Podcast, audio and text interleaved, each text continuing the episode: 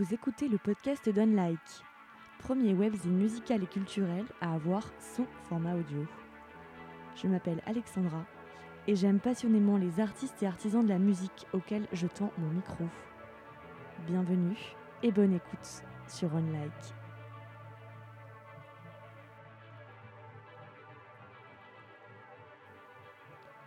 Dans cet épisode, je reçois France, Owl de son nom de scène, ou plutôt c'est elle qui me reçoit dans les locaux de Sony à Paris. C'est une chanteuse, auteure, compositrice française de mouvance électropop qui s'est fait connaître en 2011 grâce à des titres comme Tiki Tiki puis Don't Lose It, tous deux extraits de son premier album France qui est ensuite paru en 2014. Elle s'est également fait remarquer pour sa reprise des Zombies, She's Not There. Je m'entretiens avec elle à l'occasion de la sortie de son deuxième album Heavy Weather qui vient de paraître en cette mi-octobre 2018 un album très attendu pour lequel elle nous avait tenu en haleine grâce à un EP qui est sorti cet été et qui s'appelle joliment Summer Crisis. Je vous laisse avec Home.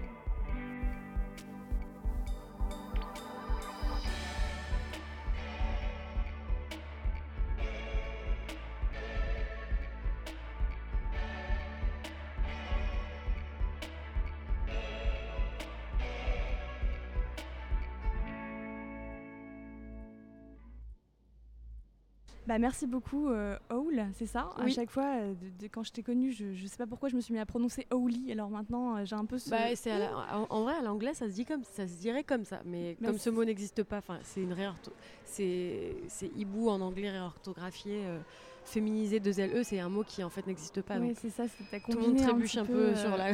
Bah, j'avais commencé par dire Auli, alors maintenant j'ai ce réflexe. Mais tu peux dire Auli, c'est très bien. De m'empêcher de dire Auli. Alors merci d'avoir accepté l'interview euh, pour Unlike. Moi je t'ai découverte avec ton premier album. C'est un, ami proche à moi qui m'avait dit vas-y, il faut que tu écoutes absolument hmm. ça.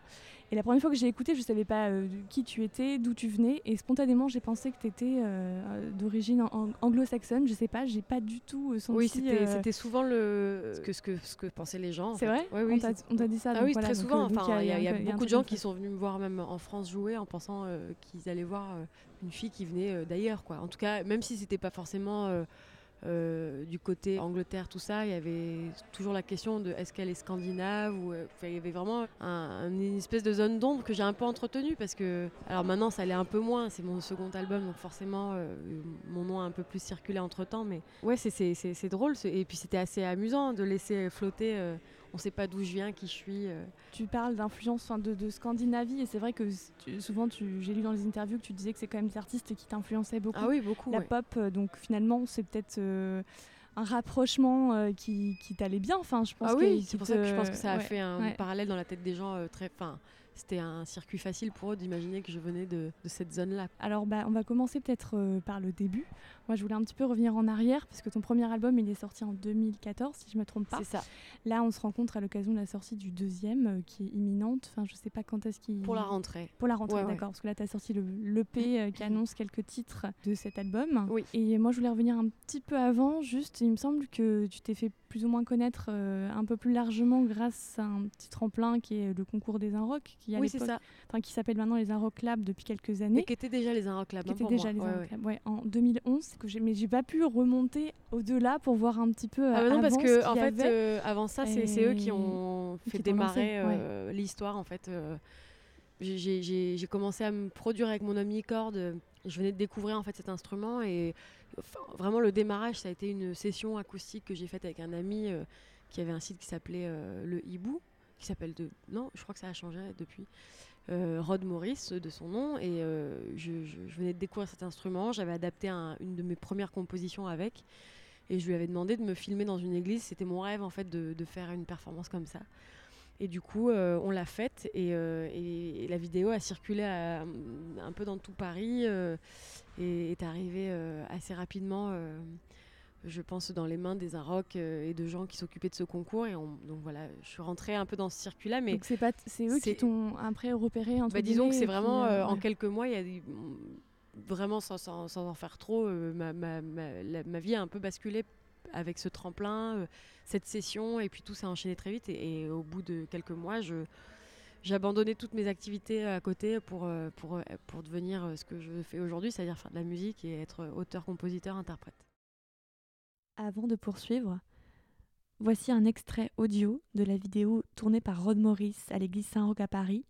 On est en octobre 2010, Owl interprète Free, et sans transition, vous pourrez écouter un extrait du morceau version studio. Vous verrez, il n'y a pas beaucoup de différence.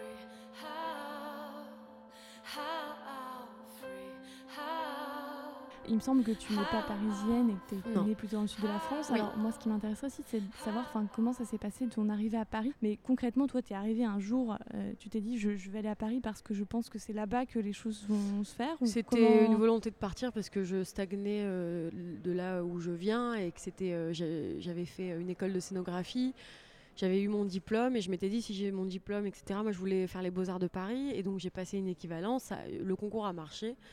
Euh, il se trouve que, que l'été avant que j'ai la réponse, euh, enfin euh, pour les Beaux-Arts de Paris, en fait, cette réponse, je m'étais dit, si elle est positive, je, pars parce que j'ai besoin de changer d'air, de bouger.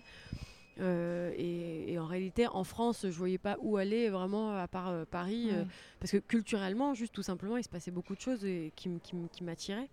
Et puis, comme j'avais un peu la bougeotte et que j'avais l'impression, voilà, de ne pas, de ne pas m'épanouir à 100%. Euh, voilà, j'avais une sorte de boulimie qui, que j'arrivais pas du tout à combler euh, là-bas.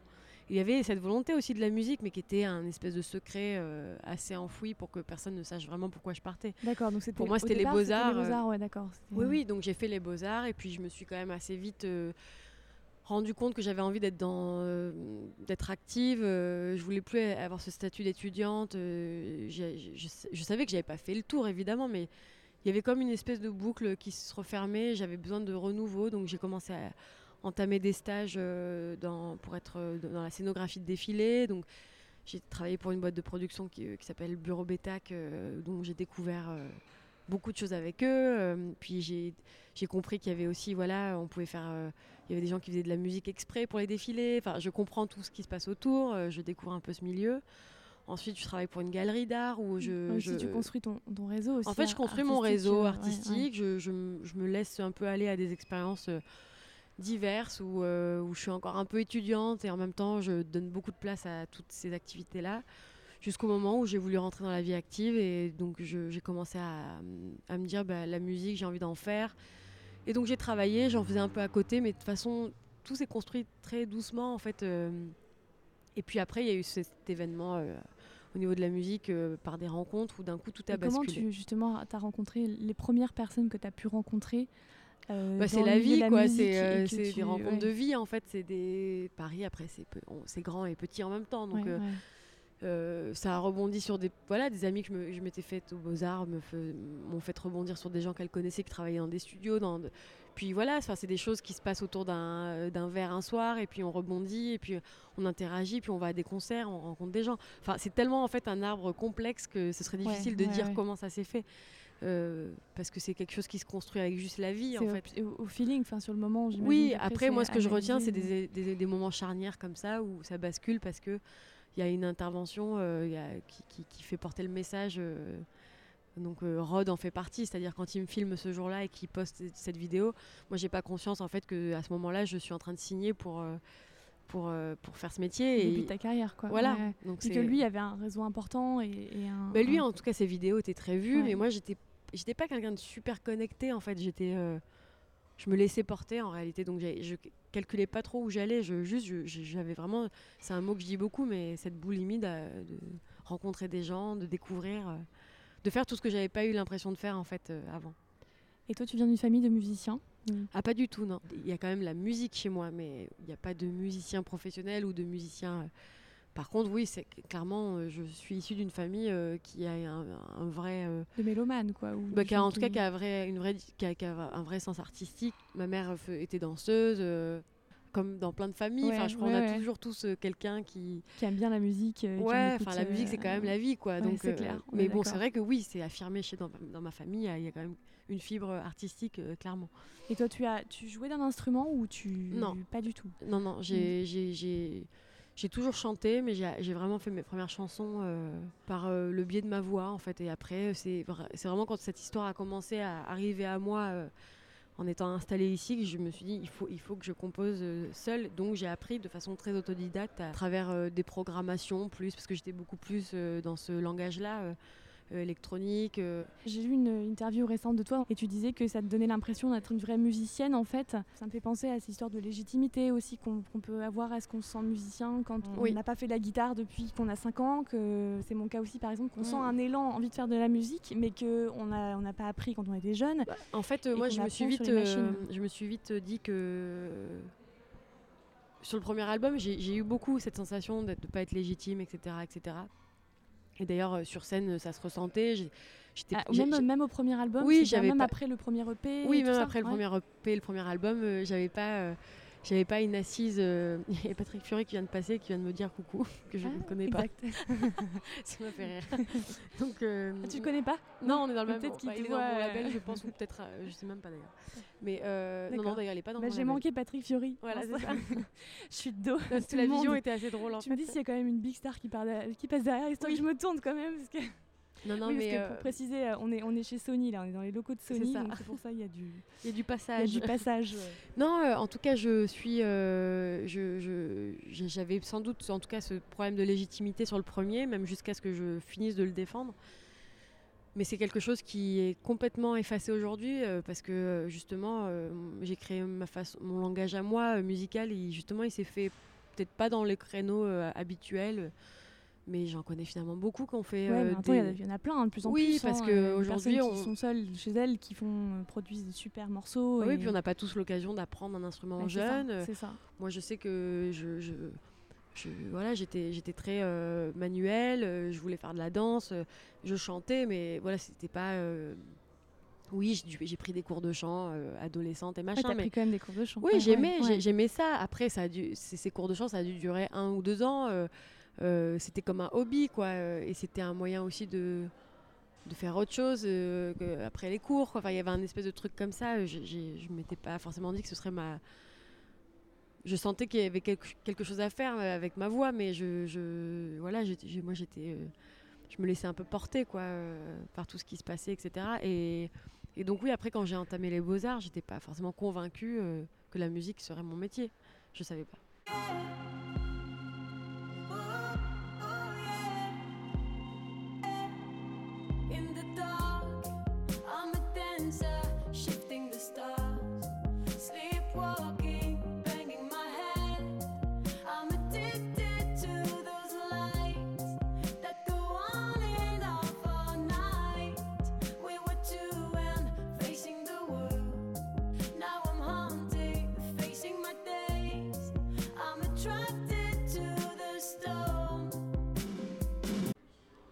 Enfin, il y a la musique, mais de plus en plus, j'ai envie de développer des choses un peu à côté, qui soient en lien avec la musique, hein, mais euh, en lien avec l'image aussi. Enfin, je, voilà, je, je, pense qu'il faut savoir euh, intégrer un... petit peu tous les, oui, toutes puis, d'art. Puis, je, viens à la base quand même des beaux ah arts, donc euh, je, m'intéresse aussi à d'autres choses. et, donc c'est super de pouvoir mixer tout ça et de se dire qu'on peut créer de mille façons. Alors moi, j'ai vu qu'un seul concert de toi, donc euh, il y a quelques jours au Badaboom, qui était un peu ton, concert euh, retour euh, pour ce deuxième album. Donc je n'ai pas vu d'autres avant, donc je ne sais pas, je sais pas si sur scène tu intègres un petit peu d'autres formes d'art aussi avec, toi. Bah, ça va venir. Pour l'instant, on n'est plus sur le sur la musicalité, ma présentation et, et voilà. Enfin, pour l'instant, il n'y a pas vraiment de scénographie, c'est en construction mais aussi ça va aller avec les scènes que je vais faire et, euh, avec l'avancement de, du live. Là pour l'instant on est plus dans un, dans une construction vraiment musicale, à trouver mon son sur scène parce que j'ai envie de rodage. Hein, un ouais, on est vraiment en phase de rodage. Set, quoi. Donc ça c'est en train de se faire et c'est déjà un gros travail. Et puis c'est ensuite, voilà, il y a déjà un petit travail de lumière qu'on est en train de, de construire pour les prochaines dates et pour qu'il se passe des choses. Et moi, j'ai clairement envie de, pousser cet aspect-là. Mais voilà, il y a aussi tout cet aspect euh, technique, on va dire, où pour l'instant, quand on fait du club, euh, on, voilà, on peut pas partir dans, des choses euh, complètement folles. Après, avec beaucoup de simplicité, on peut trouver des, choses à faire. Mais voilà, là, pour l'instant, on est vraiment, comme tu disais, une phase de rodage. je reprends mes marques sur scène. Ça fait quand même trois ans que j'ai pas repris la, scène. j'ai fait des choses, mais tenir une heure sur scène, c'est voilà, je redécouvre ça. Euh, donc entre le premier album et là ce, deuxième et, cette EP, finalement on sait qu'il faut du temps pour recréer. Est-ce que euh, comment on gère euh, l'espèce de pression qu'il peut y avoir de la part de l'entourage professionnel mm. ou même de, tous les gens en fait, une pression qui n'est pas volontaire, mais tous les gens qui t'aiment et qui attendent ton retour, attendent une chanson et, bah en fait, je pense cap aussi. Je pense qu'au début, je pense qu'au début c'était une il y avait, il y avait, euh, je prenais cette pression, enfin, je prenais ça euh, très à cœur et, la peur de pas aller assez vite, etc. Et en fait, très vite, je me suis quand même rendu compte que cette urgence-là, elle est pour les autres, mais ma propre urgence, c'était de faire quelque chose euh, qui soit à la hauteur de, ce, bah, voilà, de ce, que j'avais imaginé, de ce que, je voulais faire, la couleur que je voulais donner à cet album, pourquoi je voulais le faire comme ça, pourquoi j'ai choisi tel réalisateur. enfin, c'est tout, tout un questionnement. Après, il y avait les textes que je voulais pousser davantage, puis il y a la réflexion de l'image. En fait, c'est tous ces, tous ces éléments l'un dans l'autre fait qu'on se retrouve avec euh, deux ans, on va dire, de création.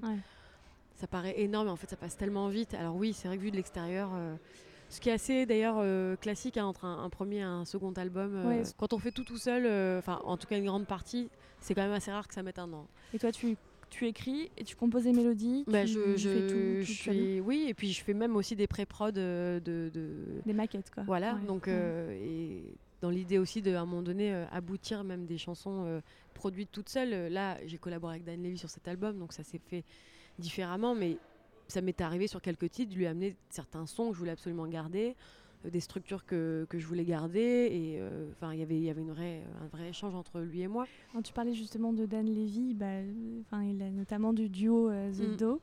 Euh, tu es parti, il me semble, aux États-Unis pour enregistrer l'album, c'est ça Alors, c'est malheureusement, pas malheureusement. non, c'est pas faux. En fait, il y, y, y, a une vérité là-dedans, mais qui est un peu, un peu, un peu, trans un peu biaisée, on va dire. Euh, je suis partie effectivement en Californie parce que j'avais besoin à ce moment-là dans ma vie personnelle de, faire une coupure. Euh, voilà, donc je suis partie et c'était à la fois pour euh, souffler un coup après la, première tournée et aussi tout ce que j'avais à digérer de. je venais de passer deux ans un peu de folie où tout s'était enchaîné, c'était très beau et en même temps c'était un peu vertigineux et j'ai eu un peu ce que je, ce que je dis euh, le baby blues parce que je sais pas comment l'appeler. Le, c'est un peu ça en fait. Et donc c'est, j'étais euh, voilà, j'avais un peu de tristesse et de mélancolie et donc je suis partie et puis euh, et puis en fait j'ai commencé à écrire mes, mes, les premiers titres du nouvel album là-bas. Là-bas Et entre temps moi j'ai, revu, enfin j'ai recroisé Dan qui était quelqu'un que j'avais déjà connu en faisant les premières parties de The Do à l'époque. Et suite à une conversation, euh, voilà, j'avais adoré leur dernier album, la production, l'écriture, euh, aussi d'Olivia, etc. Et, donc, euh, naturellement, on s'était dit qu'on se reverrait quand j'aurais assez de maquettes. Et puis, on s'est revus. Et puis, il a entendu les démos, il a adoré. Puis, il m'a refait travailler. Il y a des choses qu'on a mis de côté. En fait, on a, on a repensé un peu les choses ensemble. Il y a des titres qui sont restés. Mais donc, du coup, l'info circule que j'aurais enregistré à Los Angeles, ce qui n'est pas totalement faux, parce qu'il y a des choses que j'ai gardées de là-bas. Mais j'ai complètement enregistré en France. D'accord, euh, ok. Donc c'est plutôt On a un travaillé travail en artistique, euh, enfin un travail toi personnel. C'est l'écriture qui, s'est faite là-bas. D'accord, ok. Donc euh, donc c'est pas complètement faux, mais. Non, d'accord. Il y a quand même une part, mais c'est bien d'avoir un peu. Oui, oui, mais bon après c'est des petits raccourcis qui sont pas très graves, mais. Ouais. Et tu parlais d'Olivia aussi, Olivia oui. Merilati, qui est donc le deuxième, le, en duo avec Dan, avec Dan Levy. Euh, il y a une chanson euh, que tu as interprétée la semaine dernière, donc euh, qui n'est pas encore sortie, qui est alors tu disais sur scène qu'elle était écrite avec Olivia. Ouais, on, a on a co-composé le texte ensemble et, et enfin d'ailleurs la chanson en fait, moi je, on a on a une très on a une très belle amitié toutes les deux.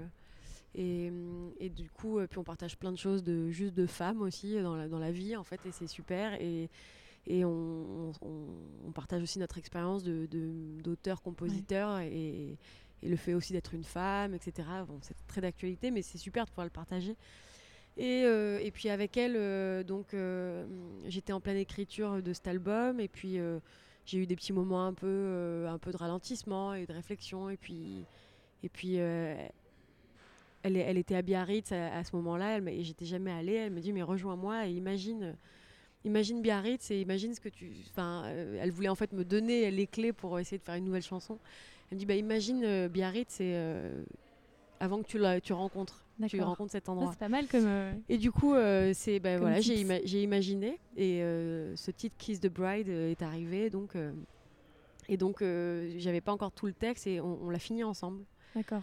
Et c'est une chanson qui est importante pour moi parce que euh, elle n'a pas plu à tout le monde tout de suite. Euh, je me suis un peu battue pour qu'elle ah reste sur l'album. Moi personnellement, c'est un titre que j'ai. Enfin, tu l'as chanté, j'ai adoré. Non mais c'est marrant parce que je me suis battue en fait. un peu eu le crush quoi. ah super. ouais. bah, je me suis battue en fait vraiment pour ce titre parce que parfois c'est comme ça. On a aussi euh, des gens autour qui ont plus de recul et, puis on ne sait pas pourquoi il y a des titres qui ressortent plus, etc. Et, je sais que celui-ci, il faisait pas l'unanimité et moi j'en avais l'intime conviction que on avait un petit bijou euh, en simplicité en fait, mais qui changeait aussi un peu de toutes mes envolées, etc. Et de mes, de mes petites habitudes d'écriture et, surtout parce qu'il y, avait une histoire euh, de, de, de, femmes en fait. Une histoire derrière ce titre quoi. Donc, euh, une histoire, Et donc voilà, j'ai tenu bon et puis c'est resté. en fait aujourd'hui c'est un des titres qui ressort le plus quand je le fais en live. Et moi, je prends. l'impression que j'ai eu en tout cas. Je prends beaucoup de plaisir parce que voilà, il, dans le processus d'écriture, il a eu un, bah, c'est un moment, quoi. C'est un moment fort, voilà. C'est dans quel état d'esprit, enfin peut-être pour ce deuxième album plutôt, dans quel état d'esprit tu étais quand tu l'as écrit euh, Là, tu parlais un peu tout à l'heure de, de mélancolie, peut-être de tristesse. Euh, est-ce que, euh, enfin, on entend souvent ça, mais est-ce qu'il y a le syndrome un peu de de l'artiste maudit enfin, Est-ce qu'on se sent forcément euh, un peu. Est-ce qu'on doit être un peu fébrile pour, euh, pour, pour euh, ah, non, des chansons qui nous portent ou... Je pense que. En fait, moi, j'ai écrit aussi des, des chansons sur cet album parce que j'étais très heureuse de changer de vie ou de changer de. Parce qu'il y avait une espèce de. C'était des moments voilà, qui, où les choses bougeaient, où je redistribuais un peu les cartes. c'est pas forcément des moments. Et puis la mélancolie, c'est pas forcément mal. Enfin, triste en fait. Enfin, on, en fait beaucoup la traduction, mais, c'est. il peut y avoir une mélancolie plutôt joyeuse en fait. Moi, quand il y a des moments où je suis dans des états de, je pense, de mélancolie, mais je suis pas triste. Euh, et je pense pas. Euh, en fait, je trouve que ce serait super dur pour euh, pour toute forme de, fin, d'art de se dire qu'il faut absolument souffrir. Je crois pas. Je pense que oui, évidemment. C'est pas qu'il faut absolument souffrir, mais plutôt il se trouve que j'ai l'impression qu'il y a souvent des artistes qui se trouvent dans la position un petit peu de ou dans un moment de souffrance euh, et c'est là qu'ils sortent un je peu pense que c'est au-delà de la souffrance euh, c'est la remise en question juste de la vie euh, et forcément c'est pas toujours des moments heureux mais en réalité je pense que le vrai moteur c'est c'est euh, cette, euh, plutôt la, cette solitude à laquelle on est confronté souvent quand on fait ce métier et, euh, et, du coup on est très sur nous et sur le monde et, et, et du, voilà enfin c'est des sentiments forts et, je pense que c'est de ça dont on se nourrit mais voilà je pense qu'il faut pas être dans le en tout cas j'espère que c'est pas le drama qui fait que on mais oui, forcément, une rupture, ça fait écrire. Forcément, mm. des moments de tristesse, ça fait écrire. mais des moments de joie aussi, c'est J'imagine, je c'est pas mon cas, mais euh, le jour où peut-être je, donnerai naissance à mon premier enfant, ça me donnera envie d'en faire une chanson. Je pense que voilà, c'est toutes sortes de choses. Et euh, j'avais une question aussi, hein. on parle souvent de, de, mentors qu'on peut avoir dans la vie, etc.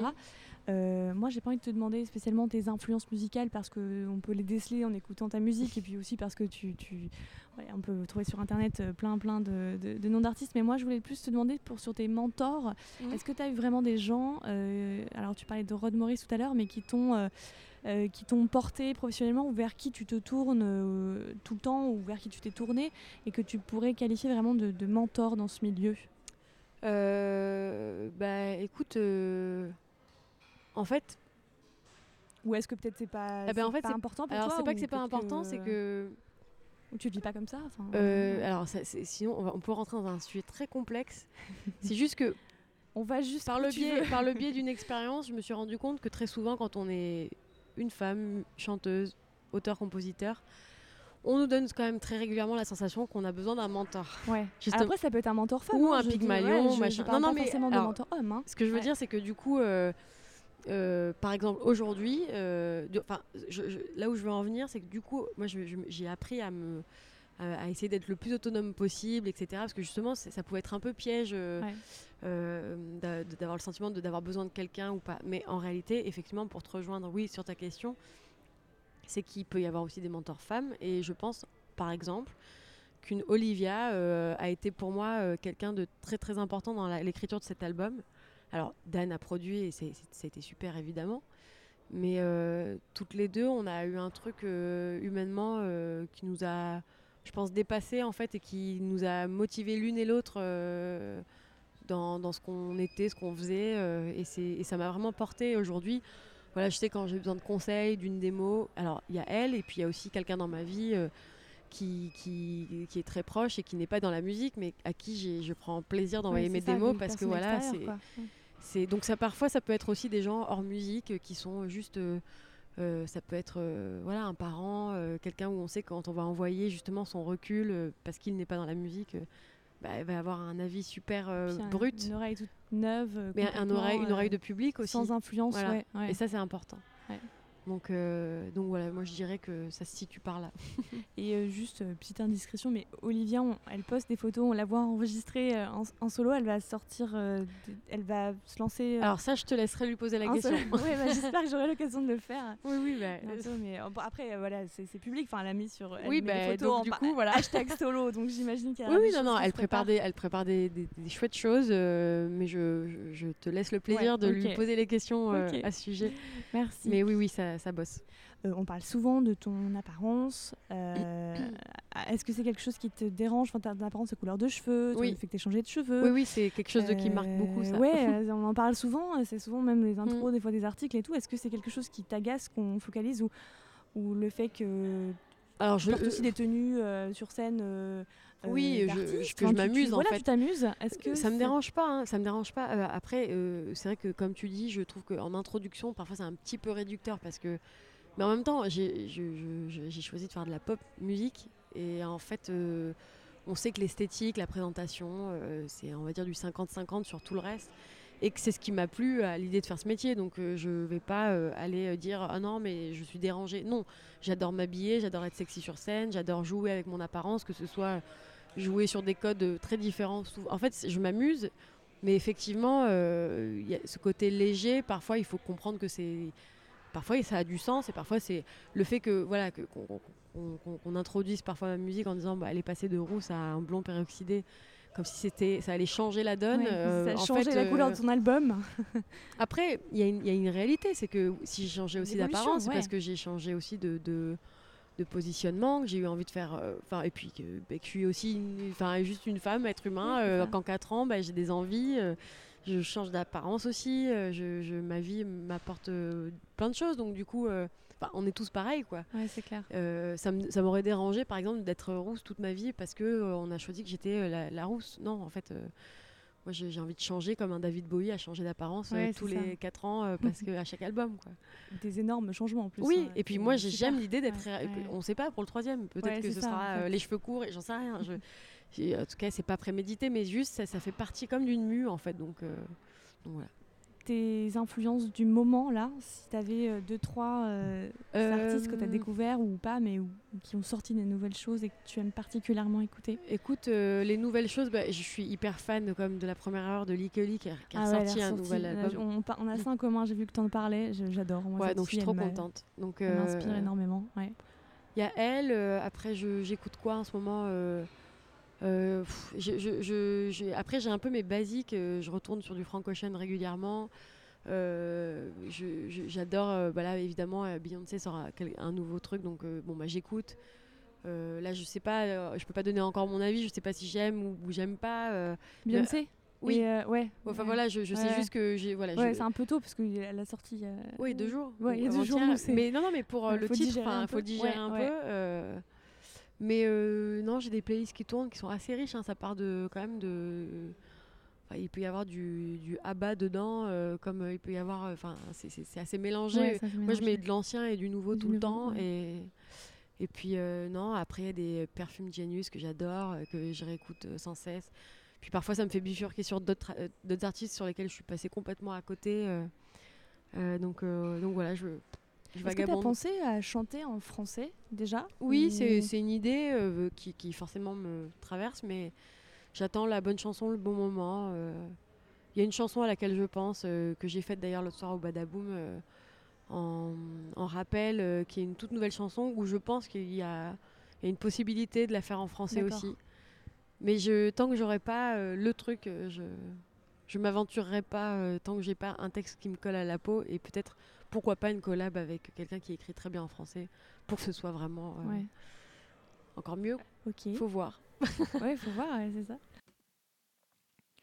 Merci à Owl pour cette interview. Son deuxième album Heavy Weather, qui vient de sortir, est disponible sur toutes les plateformes de streaming et téléchargement, tout comme les anciens titres de ses EP et albums précédents. Je vous invite à la suivre sur Instagram, at Owl, pour être informé de ses actus et elle partage aussi également ses inspirations. Toutes les infos utiles sont dans la description de cet épisode, comme la musique que nous utilisons. Bien sûr, je vous donne rendez-vous sur le site unlike.net pour en savoir plus sur l'actualité de la musique. À bientôt!